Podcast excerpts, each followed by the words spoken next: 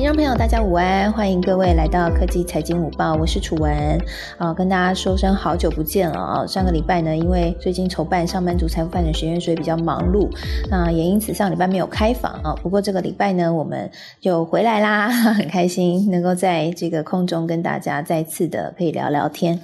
那在这个。最近呢，其实我想大家应该都感受到，这台股市上下震荡是蛮剧烈的。那主要的原因之一，当然就是俄罗斯和乌克兰之间的不确定因素哈。那不过呢，这几天可以看得出来，其实这个不确定因素好像稍稍的比较缓解了哈，看起来好像暂时没有要打起来了，然后所以也台股这边呢也变得在前几天也呃出现了比较。比较明确的反弹，不过在今天呢，台股还是面临压力了。目前时间是十二点零八分，在现在这个时间点，台股是下跌了二十点九点。那目前指数是在一万八千两百零九点，成交量大概有两千两百零五亿。那今天呢，成交量比较大的这个股票呢，哈，包括了像是华航啊、长荣航航运类股，这航空类股哈，又受到这个关注。那还有像是华邦电、哈台气银、哈。就半导体以及金融类股还是蛮受到瞩目的。好，那近期呢，这个台股其实我们观察到科技财经产业的重要消息。那除了刚刚我们讲的这个俄罗斯和乌克兰的情势要持续关注之外，另外一个会影响到这个台股震荡啊，或者说整个全球股市震荡的一个焦点话题。当然还是通膨了哦。那最近有新公布了一个通膨的数据，是美国的呃一月份的生产物价指数 PPI。我看到这个指数公布的时候，其实吓了蛮大一跳的，因为是比去年的同期增加了九点七个 percent，而且呢，它比上个月增加了一个 percent。这个比上个月月增加的这个增幅，我们说这个幅度呢，是创下了二零二一年五月以来。五月以来的最高，所以嗯，大家还是蛮担心的啦。就是说，从这个嗯，你看这个生产者物价指数年增九点七个 percent，等于过了一年，你做你使用这些生产的这些相关的原料啊等等的哈，都比呃前一年还要贵了快要一成呢。其实我觉得，对于生对于企业来说，应该真的压力蛮大的。那不过这个数字可能。虽然说看到这数字真的蛮惊讶的，但是其实你如果陆陆续续有看到近期的新闻的话，可能也不意外，因为这个通货膨胀的问题，其实我们看到，呃，大家都已经聊过，我们之前也聊过了哈，这个什么都在涨啊，那包括说房价涨的背后，其实也来自于整个原物料的大涨啊，所以呢，这个通膨还是目前看起来还是没有缓缓些。那如果通膨没有缓些的话，其实大家最关心的就是到底会不会升息了。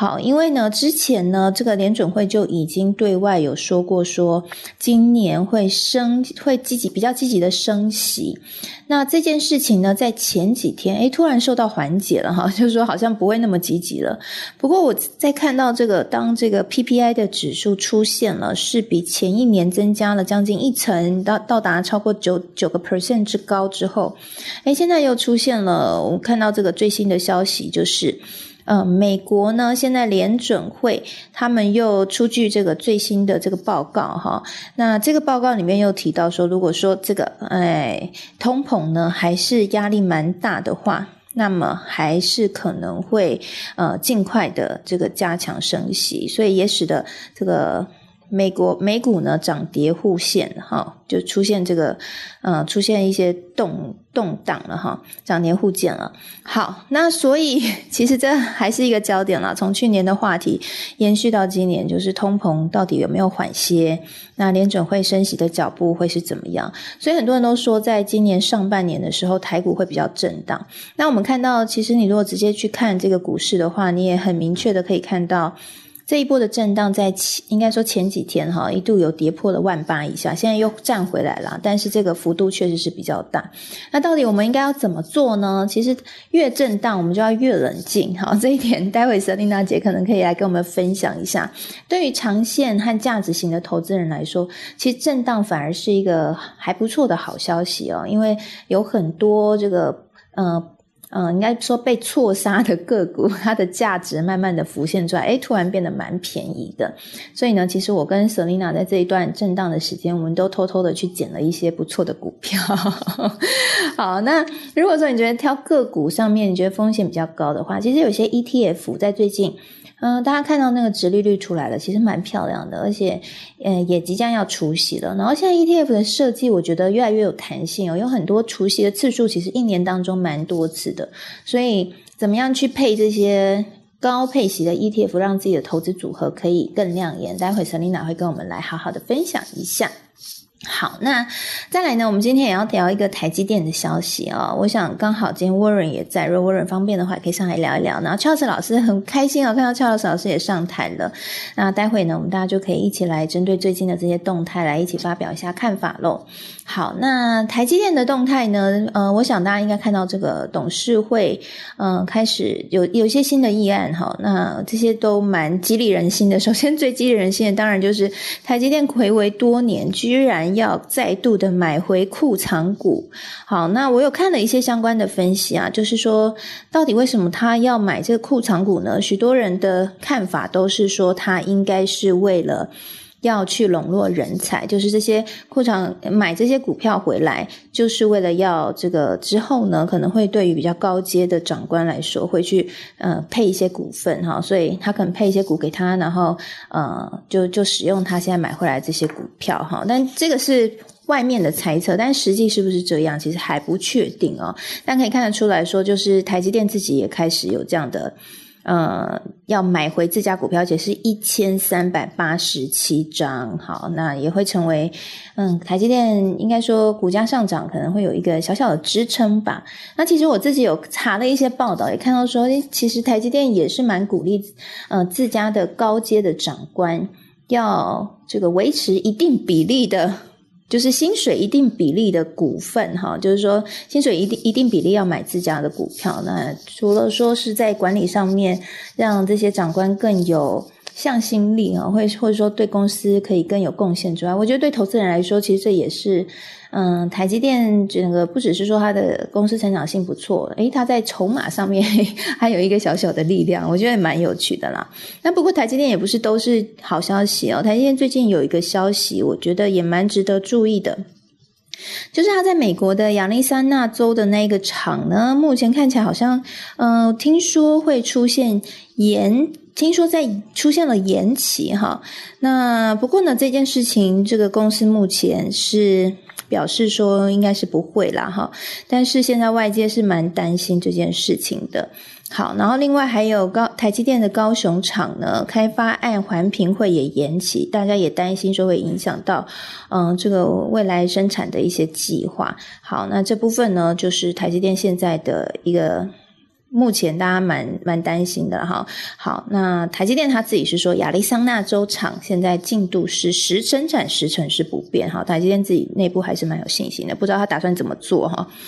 好，那还台积电还有一个消息，就是他最近在对外争政治学的博士，希望能够纳入公司里面当担任这个商业情报分析的人才 好。所以社会组的朋友们注意了哈，如果你刚好是。政治学的博士，哎，赶快，这年薪有五百万哦，可以去申请一下哈，去试试看。好，那其实呢，现在半导体产业其实是大缺人才，大概有三点四万的人才荒、人才缺口。所以其实不只是理工科啦，那如果说你是非理工的同学们，好像我一样是念社社会组的，其实还是有机会可以切入。那媒体就有报道了，就是说大概像是稽核啊、财务啊、业务销售这些人，你你是这些相关的，其实都是可以切入的。好，所以大家可以把握机会一下，然后半导体接下来市况应该还是很不错的。那自己呢，除了投资股票可以留意之外，哈，自己的职业发展上面呢，也可以特别多做留意。好，那我们呢，今天就是大概聊这些话题了。那我们首先呢，是不是先请 Selina 老师来跟我们分享一下？嗯，大家蛮关心的哈。最近呢，有好像有很多高配息的 ETF 要准备要除息了，可以跟我们来整理分析一下。哦，其实二月有蛮多档的，嗯，对，那跟大家比较有相关的，我觉得应该是在呃二月二十二号即将有三档高配息、小资高配息的一个 ETF 要出席，那包括了就是国民 ETF 零零八七八跟呃零零八九一，也就是中中信关键半导体，还有那个中信小资高价三十零零八九四，这三个其实都是季配息。那国泰就是。呃，国泰永续高配息零零八七八，其实今年呃这一季配的还不错，它大概是配零点三元。然后中信关键半导体的话是配零点二九。那呃中信小资高价三十零零八九四的话，它要配零点三五。所以其实看起来他们今他们。就是预估的这个年化配息的值利率大概有六到九之间，所以其实我自己觉得，就是说，呃，这些就是因为他们的价格都是在二十块以下，也就是一个铜板价，所以其实大概呃一张大概就是呃一万五、一万六、一一万九这样。其实我觉得是呃小资族或是上班族在在做投资的时候可以去做的一个布局的考量。那我自己的话，因为我自己。有两种，我自己有几种投资的模式是可以提供给大家参考的。一种是我就会定期定额，就是比如说我我选了几个季配息，然后呢，像呃零零八七八、零零八九一，其实都是我长期有持有的，那我就会定期定额，这是一种方式。那另外一个是说，呃，当台股在一个呃震动的震荡的时候，比如说台积电在大跌。呃，跌到季线的时候，其实我就会去看一下那个中心关键半导体。那它如果呃也是超跌的时候，那我就会慢慢逢低去布局。所以其实呃前前一阵子在台股在大跌的时候，跟楚文很忙，忙着去捡，还有没有什么掉下来？而且我们两个分头捡，捡完我们就会互相。我记得我们俩还通电话说：“哎，你今天有捡吗？”有有有。然后我们俩还说 捡多少呢？都捡满。对对对，所以我我自己觉得投资是一种。嗯，我我自己这最近这这一段时间，我的感觉就是投资是一种反市场的一种呃反人性的一个操作。其实当初就是在俄罗斯就是说要入侵乌克兰的时候，其实全球股市大震荡的时候，那我自己的我自己的策略是这样子，就是假设我有呃一千万的资金在手上，那我可能每大跌三百点的时候，我可能会。慢慢的，呃，去买个五 percent 或是十 percent。那这个买的不要标的，可能它有几个几个逻辑。一个是说，哎，我觉得高配息的 ETF 是一个选择。第二个是，呃，我自己长期持有的那些好老公，也就是说，呃，高值利率的一些好股票，如果它超跌的时候，那其实我觉得也是一个逢低慢慢去低接。那因为大家知道涨时重视，跌时重值，所以其实为什么最近我我自己觉得我自己的好老公 A P。我最近会发现说，诶，他每天都红彤彤，就是原来好好股也会变标股，就是前一阵像文业，他从呃。六七十，它涨到一百多，那所以其实也会知道说，其实，在大跌的过程当中，呃，所有的投资人其实也会寻找一个，就是说，他他至少有一个高配息可以做一个保护伞，也就是说，你可能没有赚到价差，但是呃，他今年可能有七八趴的一个高配息，那你觉得说，哦，那至少比银行的定存零点七多十倍，所以你就会觉得说，哦，那我把钱放在这边也好。所以我觉得应该是可以去思考，就是说，如果他在去年的那一年，他的业绩是持续成长的，然后他的产业前景是呃是正向的，那或是他有很多，比如说呃涨价、缺货这些题材。那还有就是说，哎，他公司长期是处于一种就是高配息，就是他如果赚十块钱，他愿意发发八成给你，就是盈余配现金的那个配发率是很高的。那我觉得大家就可以去留意这些好股这样子。那所以我觉得在大跌的时候，其实你反而是。应该是觉得说，诶，其实是一个财富重分配的机会，但前提就是说，你要做好一些财务的规划，也就是说，可能你预留的呃，至少有三到六个月的生活的准备金，然后如果你有现金部位在手上的话，我觉得你可以把它切成十等份，或是切成二十等份，然后按照就是大跌的比例，可以去慢慢进场。那当然也有人说。呃，其实我觉得这种投资是看你自己。那因为我比较偏价值型、长线的投资，所以我会觉得，诶，其实大跌的时候是我看看，就是有没有好股票、高值率的股票，它的值利率，因为大跌的时候它价格越低，它的值利率越高的时候，有些有些甚至值利率高到十帕的时候，我都会觉得说，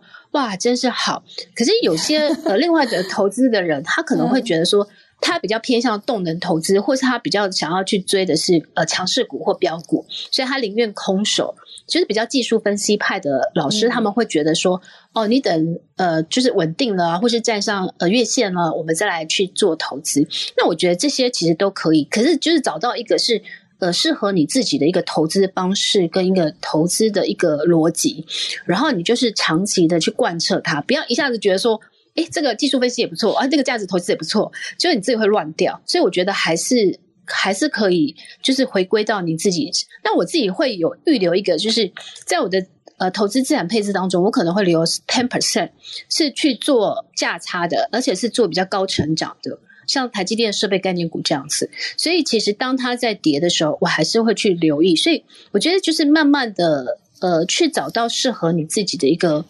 投资的组合，所以我为什么我们会想要做这个上班族财务翻转学院？也就是说，我们希望大家了解不同的投资工具，包括不管是呃股票 ETF 或是美股，然后甚至是房产。跟比如说呃虚拟货币啊，呃比特币或是这些 NFT 这些，找到最适合，就是你先了解所有的投资工具，再按照你不同的生命的阶段，因为我觉得每一个人的生命不同的生命阶段，比如说你在年轻的时候，二十五到三十五岁，跟你要退休的时候，其实你的就是投资追求的报酬率跟风险，跟你的投资工具的组合都是不同的，所以我觉得应该是你都要学习这些不同的投资工具，然后按照你一生的就是不同生命的 life。Stage 去做你的投资计划跟投资组合的调整，所以这个是我们为什么会希望做这个学院，就是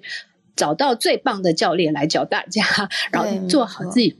人生的财务规划这样子。所以这个是我简单分享一下。谢谢 Selina 姐，Selina 老师。对我觉得刚刚 Selina 老师讲的非常的认同哈。我我非常的认同啊！第一就是，呃，在股市比较震荡的时候，真的可以特别去留意用直利率去选股，哈，就是它的这个直利率高的，那其实也等于是你的一个安全网。那你再去看，像瑟琳娜老师刚刚讲的，它的业绩是不是有成长啊？它产业前景是不是正向？哎，如果说它的业绩什么都很都没有问题的话，那它现在可能就是被错杀的。这时候捡便宜真的是还不错哦。那如果是高成长股的话，应该就说它的直利率可能就没那么。好，譬如说，嗯，举个例子，像台积电的殖利率可能都一直都只有一趴两趴左右，那它呢，其实就不能够以我们刚刚讲的这种呃这个殖利率来看了，那它就属于比较高成长股，那你的这个布局的方式就可能不太一样。那刚刚沈英兰老师有讲到一个重点，就是说，诶，为什么我们财富上班族财富翻转学院，我们认为一定要让大家一口气学五种投资工具？那沈英兰老师讲说，因为呢，其实每个人的一生当中，你可能会需求。求会随着你的年纪和你能够承担的风险很不同。我觉得我昨天举一个例子，就是呢，像我们刚从呃这个社会刚进入到社会的时候，可能还是小资族的时候，反正时候你手上没有什么闲钱，那你能够去投资的内容呢，当然就会是比较这个。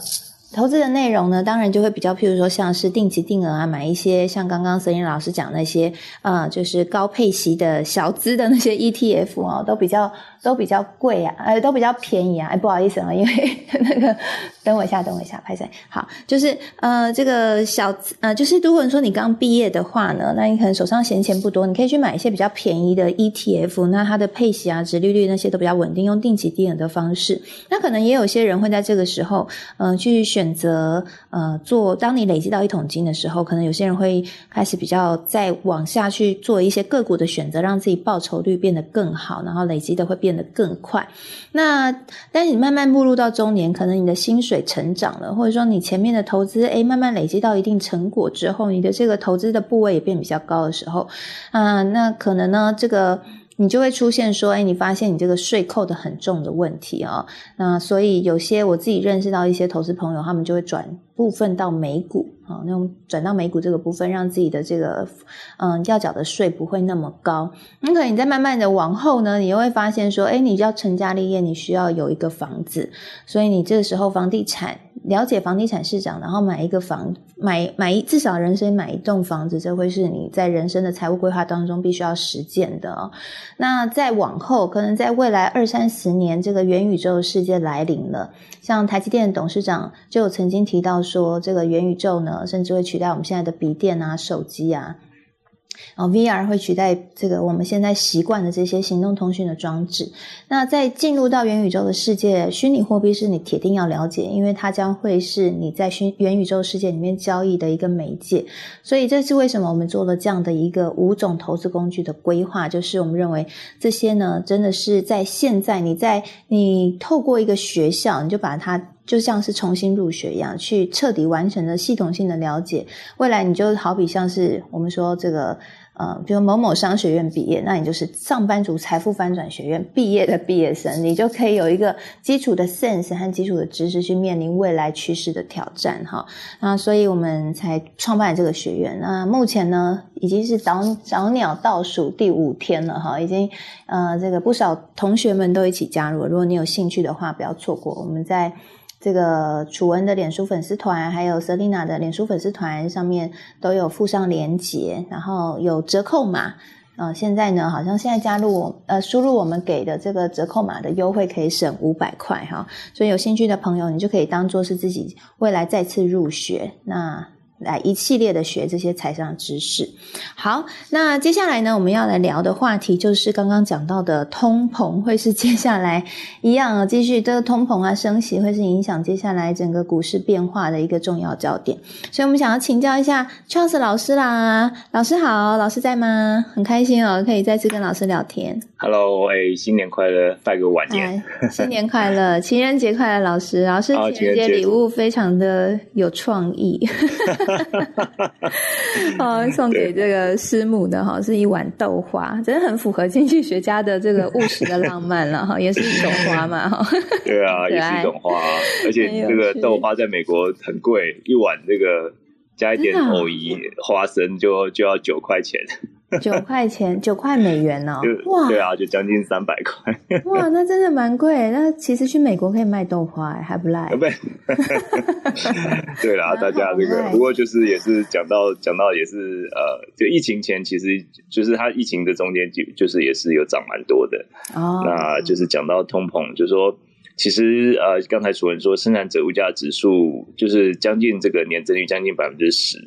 那其实这个并不意外了，因为之前消费者物价指数就已经七点五了嘛。对，通常在这个通膨比较厉害的时候，通常生产者物价指数是通常会比消费者物价指数高个呃两到三个 percent。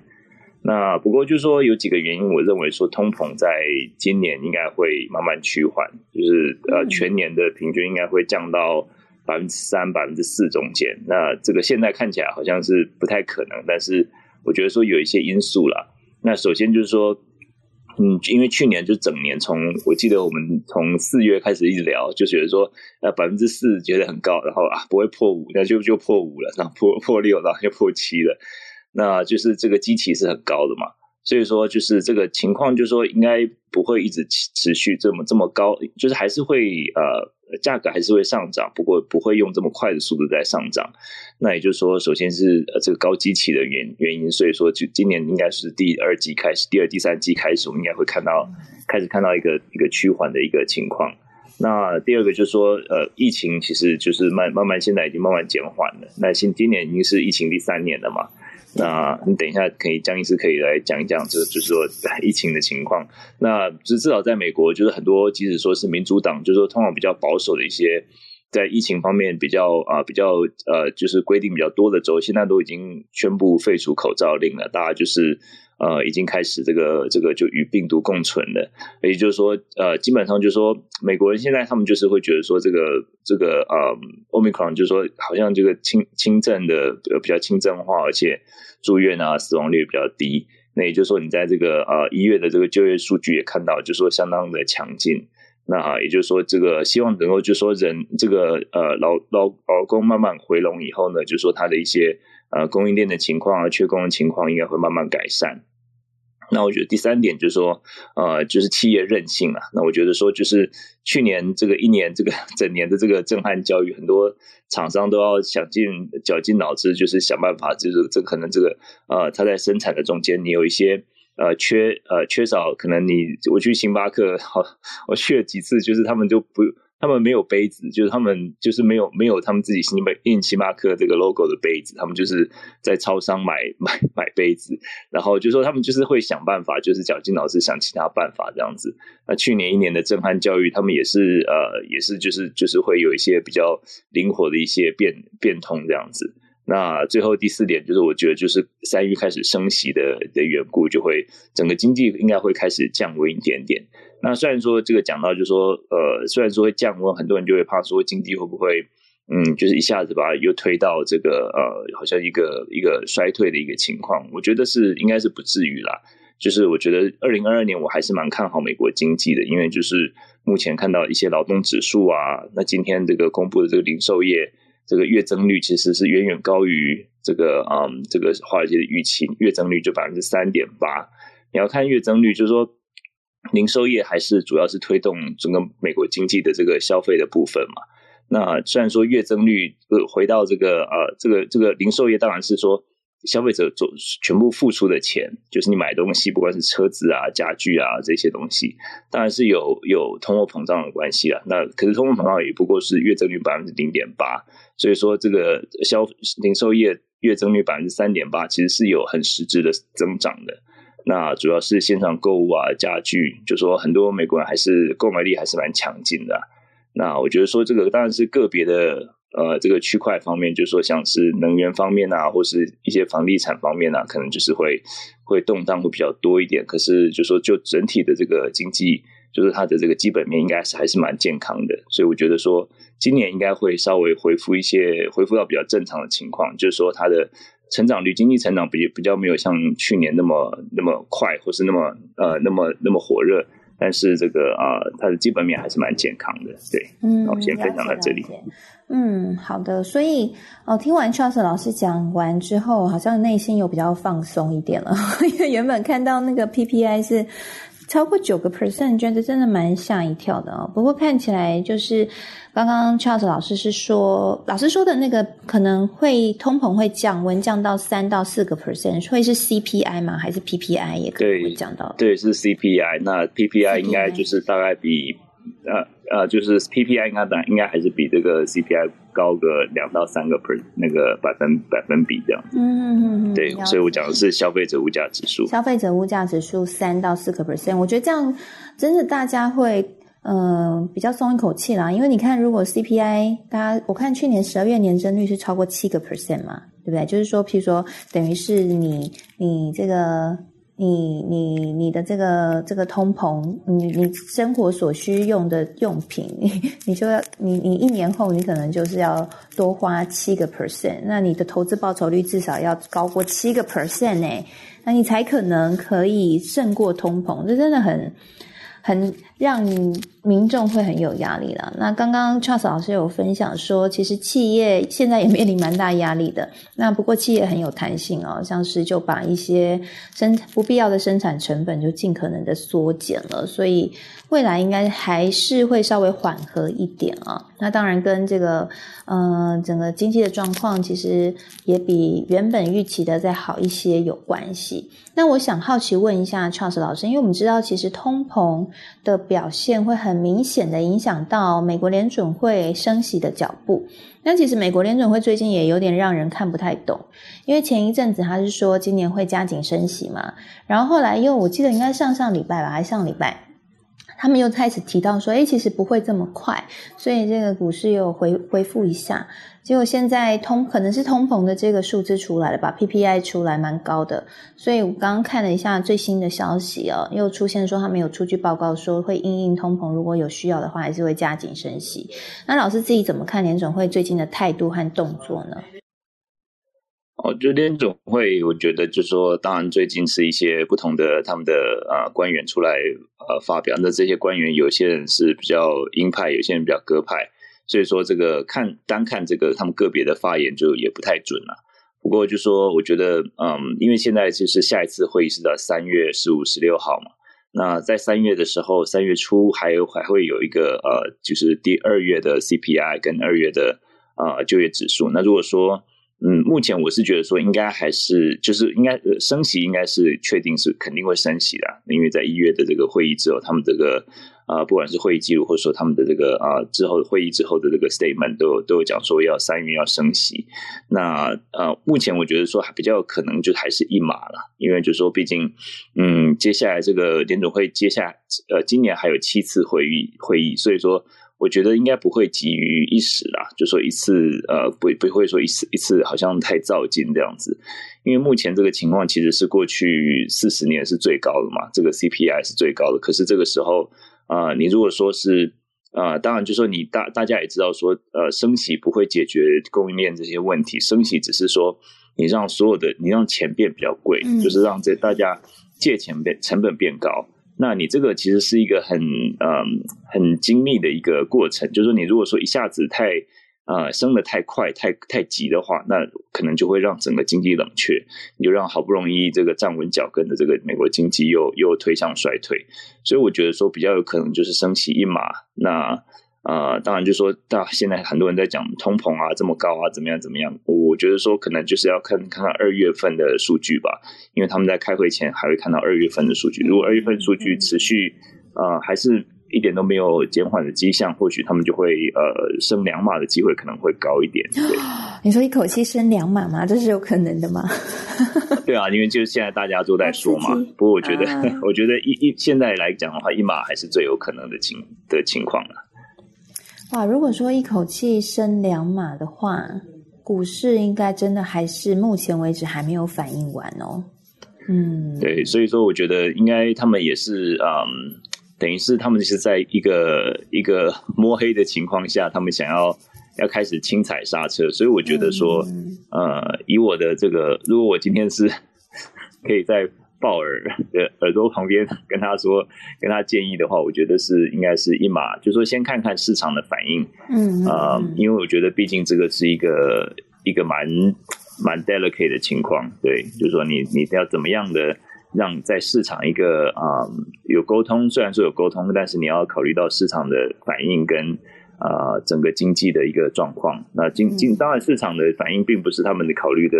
主要的考量之一的。可是如果说你一下子，其实很考量这个，他每次都先吓我们呢，然后 然后让我们先反应完，然后最后出来就嗯符合预期。对啊，每次都这一招。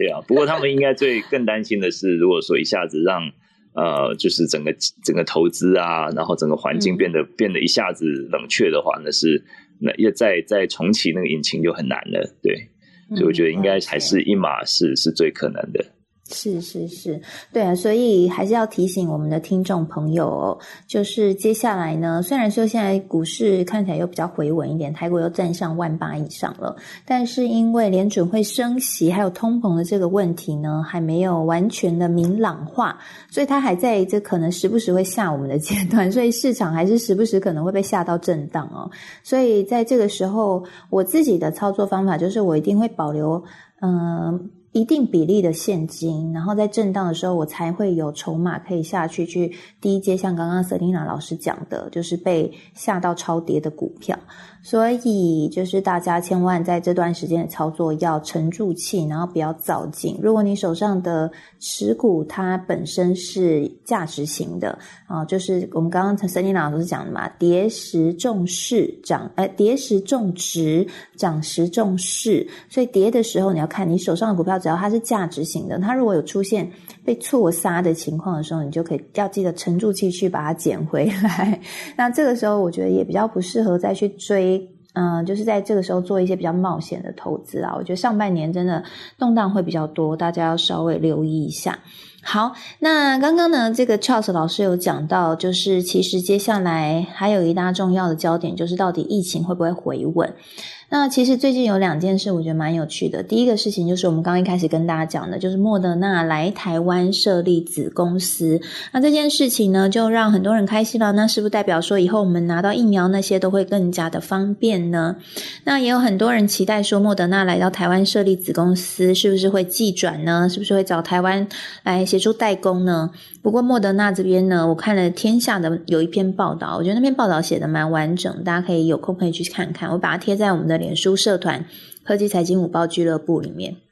好，那那篇报道里面就有做了一些访问哈，因为他是直接访问了莫德纳的，嗯，这个全球资深的副总裁。那副总裁是说，他们应该是不会做这个把制造移转到别的地方，好，所以应该是不不会做寄转啊，不会在台湾生产莫德纳疫苗，但是是很期待可以跟台湾来做一些不一样的合作。好，那所以这也让大家很期待喽。那另外呢，一个焦点话题就是，哎，真的疫情是不是现在已经要缓解呢？呃，在这篇报道里面有提到说，其实因为现在莫德纳在美国的影响力呢，这个相因为现在出现口服药了嘛，然后疫情好像也没有那么严重了，所以它影响力可能没有像呃疫情刚爆发的时候那么大了，所以可能来台湾也是他希望可以做一些突破啊。所以疫情真的缓解了吗？那还有另外一个消息是，股神巴菲特。最近就这个减少持有了医药股，所以是不是代表巴菲特预知，嗯，非常看好这个疫情会缓解？是不是真的？这个股神，我们知道股神很，呃，看未来其实还蛮准的嘛，哈，所以是不是这个接下来疫情真的没有我们想象中那么严重？那我们要请教一下张冠宇医师。嗨，楚安，嗨，各位，那，诶，我我的声音。清楚吗？听得到吗？听得到，清楚清楚。哦，太好太好了，因为现在是用那个手机连接耳机在讲讲话了哈。嗯那那个今天谢谢楚文哈邀请我特别来讲那个莫德纳来台这件消息了哈。那我有稍微看看到我们那个生测会的电子报哈。那它上面所描述的，因为楚文后来有提到说，其实这并不是逆转哈。那我看甚至会的电子报，它其实讲的内容是是看来是一个代工的合。合作啦，所以还是会代工合作哦。对我，我有看到他有提到说是代工，不然他设立个子公司意义在哪里嘛？那这这个等，我觉得话，如果设立子公司，就是说欢迎其他各个合作单位，然后来跟莫莫德纳公司哦，在在台湾进行个合股，成立新公司。我是我看这是深社会电子报上面的叙述啦，哈。那如果说还需要做求证的话，那可能后面还要再看。好，不过没有关系哈。但我是觉得，不管是没，不管是说呃没有寄转，好，那或者说只有代工，好，或者说更下面各种其他的合作方式，我觉得都是很好的，好，因为这不是只有说方便我们取得疫苗而已，啊，这个其实是哦从我们 SARS 时代以来哈，台湾这个生技产业哈一直都呃没有办法。很突破哦的一一个状况，因为其实大家如果说对那个生技产业哈，如果说有概念的话，那其实就是你当下投资下去，其实效果哦会比其他的那些呃产业哈会更难展现出来，可能你要看到效果哦，你可能都是十年、二十年之后的事情了哈。那其实台湾的环境因为利基比较小。哦，所以当初 SARS 就是说想要 SARS 之后哈，想要说去投入一些生技产业哈，结果结果就就没有效果。然后因为我们也是很容易去政政党会轮替嘛，我都都希望说立竿见影的政见，所以生技产业就很难再继续往往下去推推动了哈。那结果就是说在那个全球哈，现在都需要疫苗，疫苗产业起来的时候，那当然我们很幸运了哈，我们有高端哈。那也也也透过疫苗外交的方式取得各式各样的疫苗 m r a 疫苗哈。但是接下来一个新的问题就浮现出来，就是说在变异株的时代哈，那其实如果说是以变更那个变异株病毒序列，我们其实哈变异，其实我想恰老师应该心里也有底哈。我们会有还有有一新的议题叫做次世代疫苗的覆盖率。好，那大概什么时候次代疫苗会打到我们身身上哈？那我个人猜就是下半年之后的故事。好，那下半年的次代疫苗我们如果都打完的话，那可能真正就是国门哈会全部都开放。好，我想应该这一下这是我们下半年会遇到的故事啊哈。那同时就是说我这是对民众的需求面，那对于说产业面来说的话哈，那其实是台湾加入全球产业链的一个好的机会哈，就不一定什么事情都一定要我们自己来做哈。你因为每个每个，就算说这个国家发展升级，那个国家发展智慧医疗，巴拉巴拉，但是同一件事事情哈，那他可能大概完成的事情一定会有不同的角色。好，那我们如果说是代工，意思就是说我们可能有点像人家是中央厨房啊，他送餐到我们这边来，我们只需要做下游的哈，帮他去做一些完工哈。那甚至是说哈，我们疫苗不是有分很多种不同的形式嘛？有些是鼻喷啊，有些是皮下，会各式各样的很多的疫苗，不同形式的疫苗在研发当中。然后 WHO 那边也有九十二项的疫苗，还会在那个接接接下来二零二二年下半，二零二三年会问世哈。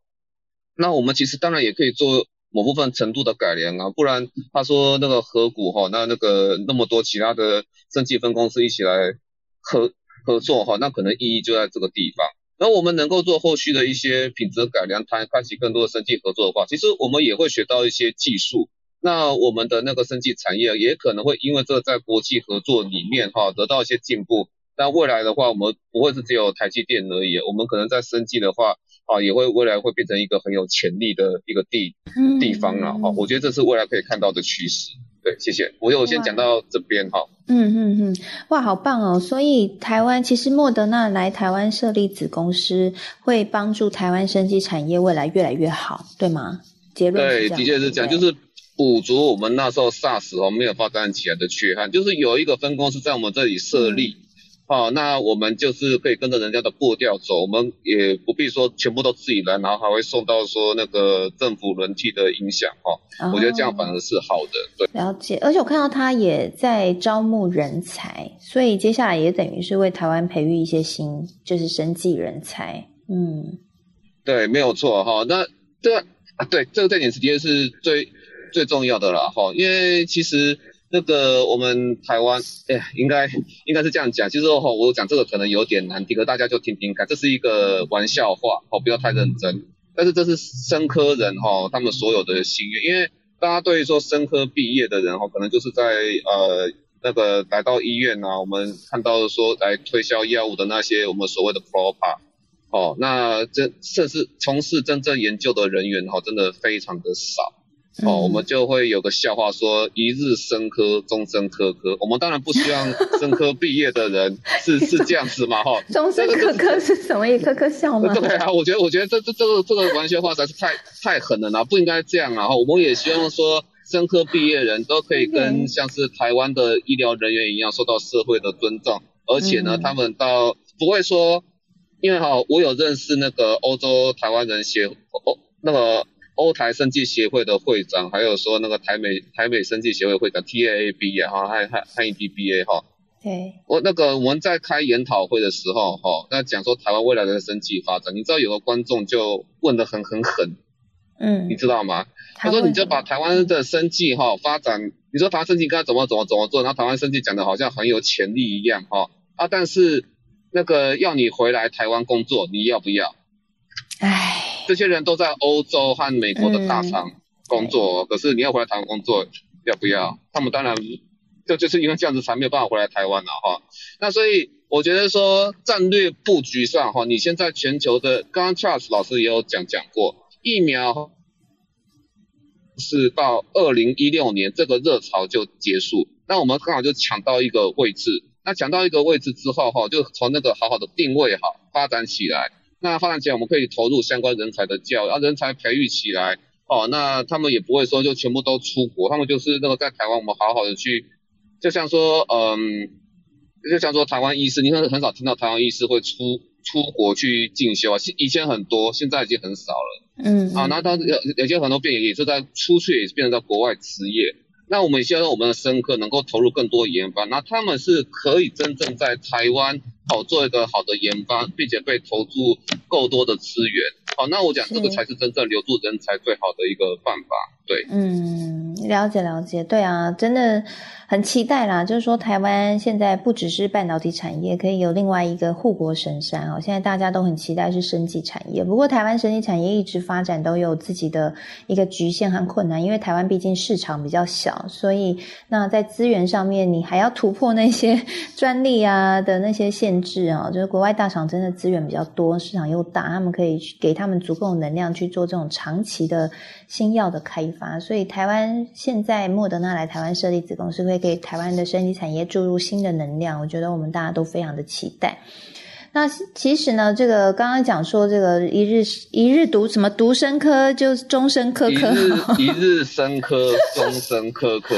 哎呦，这个这个有点太太狠了，然后对啊，真的蛮狠的啦哈。那我其实最近有在那个。那个 d c a r 上面有看到大家在做讨论，就是说，哎，这个医师的薪水啊，跟那个呃半导体工程师的薪水比起来，好像是一个医师上去讲的，就说什么哎，他们这个工作时间很长啊，然后其实薪水好像跟那个科技业分红，因为我看最近好像 IC 设计分红，上次跟朋友聊一聊，哇，他们那分红真的蛮夸张的哎，就是这样分下来。可能 maybe 是副理阶级就可以，如果资深副理，可能 maybe 就是五百以上，甚至到八百哦，所以还蛮惊人的。对，那可能呃，就是有意思，就是说他觉得他入错行。不过我觉得啦，就是像我自己这个同学毕业没有走媒体的，现在这个年薪都非常高哦。那我们走媒体，因为媒体产业也是在下滑当中嘛，所以薪水当然就没有那么好。当然，我现在自己跳出来创业，我说的是以前呢。那不过呢，就是不管你在什么。什么产业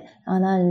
其实我觉得很重要是，你还是要呃学习投资理财啦。如果你只要学习投资理财，其实就是帮你原本的呃赚钱的技巧在赋能哈，让你如果你这个产业在下滑，你又没有办法很及时的去换产业的话，那你其实靠投资理财可以帮你做一些加补哈。那另外就是说，如果你今天是工程师哈，虽然年薪很高，可是也很烧，也很伤肝啊，或者像医师哈，年薪很高，可是也很伤肝呐。哦，能够做多久？会不会？嗯，这个植牙可以可以多久？哈，会不会有不确定性？那其实如果你有做投资理财的话，我自己知道啊，有一些，嗯，就是听听到一些了哈，就他们可能也不用太求升官，或者是说，其实就是呃来工作呢，因为他可能 maybe 领的鼓励就已经。这个就已经相当于他的主管的薪水了啊，所以这，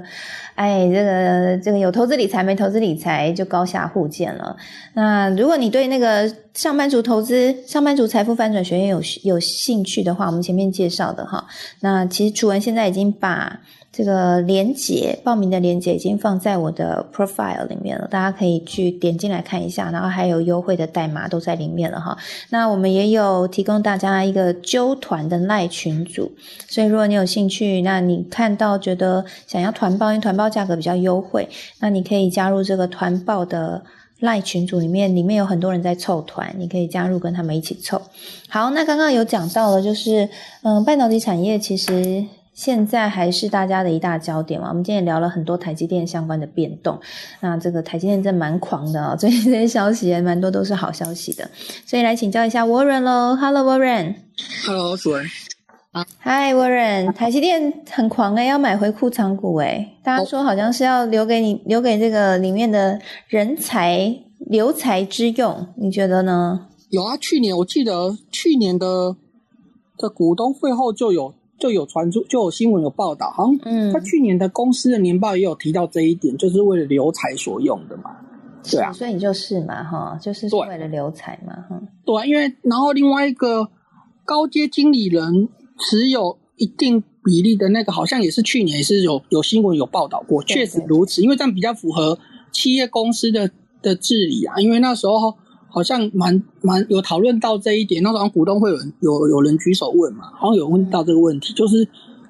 好像说法是因为就是经理的应该要这样子才会表示对公司未来的发营运发展有信心嘛。我记得去年股东大会不是有个先生从头到尾工作啦，对，有先生好像从头到尾拿了一个营运报告书，问了快一个多小时的，那位先生的是谁 呀？先生很可爱。对，去我记得印象这两个 topic 去年都有人问到，嗯，对啊，然后那个个人认我不是个人，我昨天有看到新闻又出来讲说，好像官方的说法说，营美国的营运不会抵那个盖厂好像不会 delay，照计划进行哎，然后高雄好话好像是这样回应说美哎是说美国的那边不会受到影响，生产时程不会受到影响，但是现在就是。就是传言很多啦，就说什么要申请很多执照卡关啊，所以可能会 delay。嗯，以我个人认为是这样的，就像当初那个三奈米一样，还有接下来的高雄厂也是一样。我个人认为是这样，就是通常哦，新闻刚爆出来的时候都说一个很漂亮的一个 schedule，然后说说哦会什么什么时候会完成，可是那个都不是官方说法，就是一般外面很看好，然后说他会，比如说那个呃美国的就是二零二四，甚至还有之前有听到说很会提前到二零二三的第下半年之类等等的。那通常外面的人会把试产跟量产这两个事情搞混，所谓的试产是就是呃拍 run，就是它要大量生产之前，它会有一个。拍卵然后就是先试产，然后在试产之前还有一个风风险的那个 risk risk run，就是风险的试产，它又更早期的。所以有时候大家听到就是外面的人不了解，会听到就原原不是说外面的，应该说整个产业的人都知道说，呃，所谓的试产并不是大量生产，所以他们有时候会把试产的时间就认为是大量生产的时间，然后大家就会很嗨很嗨，然后说很很好很好很好，然后等到过一阵子。真的官方说法出来就是正式时间的时候，大家说啊，怎么又变 delay 了？然后又说很不好，很不好。那事实上从头到尾都没有都没有真正官方的消息说就是 schedule delay 这样子。嗯嗯嗯嗯。然后另外一个我看到有一个去年就有产业在报道，就是有一个有一些很多那个台积大联盟的供应商就在讲，我觉得有时候他们讲话也是太 over，就是但是他们确实说的没有错，就是报道有天下杂志还是商周报道，那时候他们有说。到时候是整整场出出，就是很多供应商好像就是会透过呃航运的样子吧，好像是。然后去年不是有长长龙有炒过一阵，长龙好炒过一阵子嘛，嗯，就是他们会把机器设备都在台湾先组好，就是那些供应商们他们自己会组好，因为他们在美国要好像都没有厂嘛，所以你也不可能叫他到到那边之后再生产。所以他们好像听说最快的方法，去年好像新闻六五六七八月好像有就炒过这个新闻，那时候不是航价航运开始呃航空开始涨嘛，对，然后那时候就有提到说好像整柜输出嘛，所以其实如果是整如果照他们的说法是整柜输出的话，我我个人不认为会有一类的影影响跟缺工缺料的影响，因为高总好像有前阵子有有新闻在炒说，呃他们那个环评好像没有。就好像前年在炒那个宝山的两纳米厂区，也说什么会 delay 到啦，环评不好过啦。可是看到说政府的决心，好像无论如何都让他过，因为它是应该应该这样讲好了啦。它是台湾目前就像大家讲，它是一个带动产业发展的一个火车头，所以应该没有人敢螳臂挡车站在那个火车头的前面去挡火车。所以后来包括那个环评的事情啊，就是。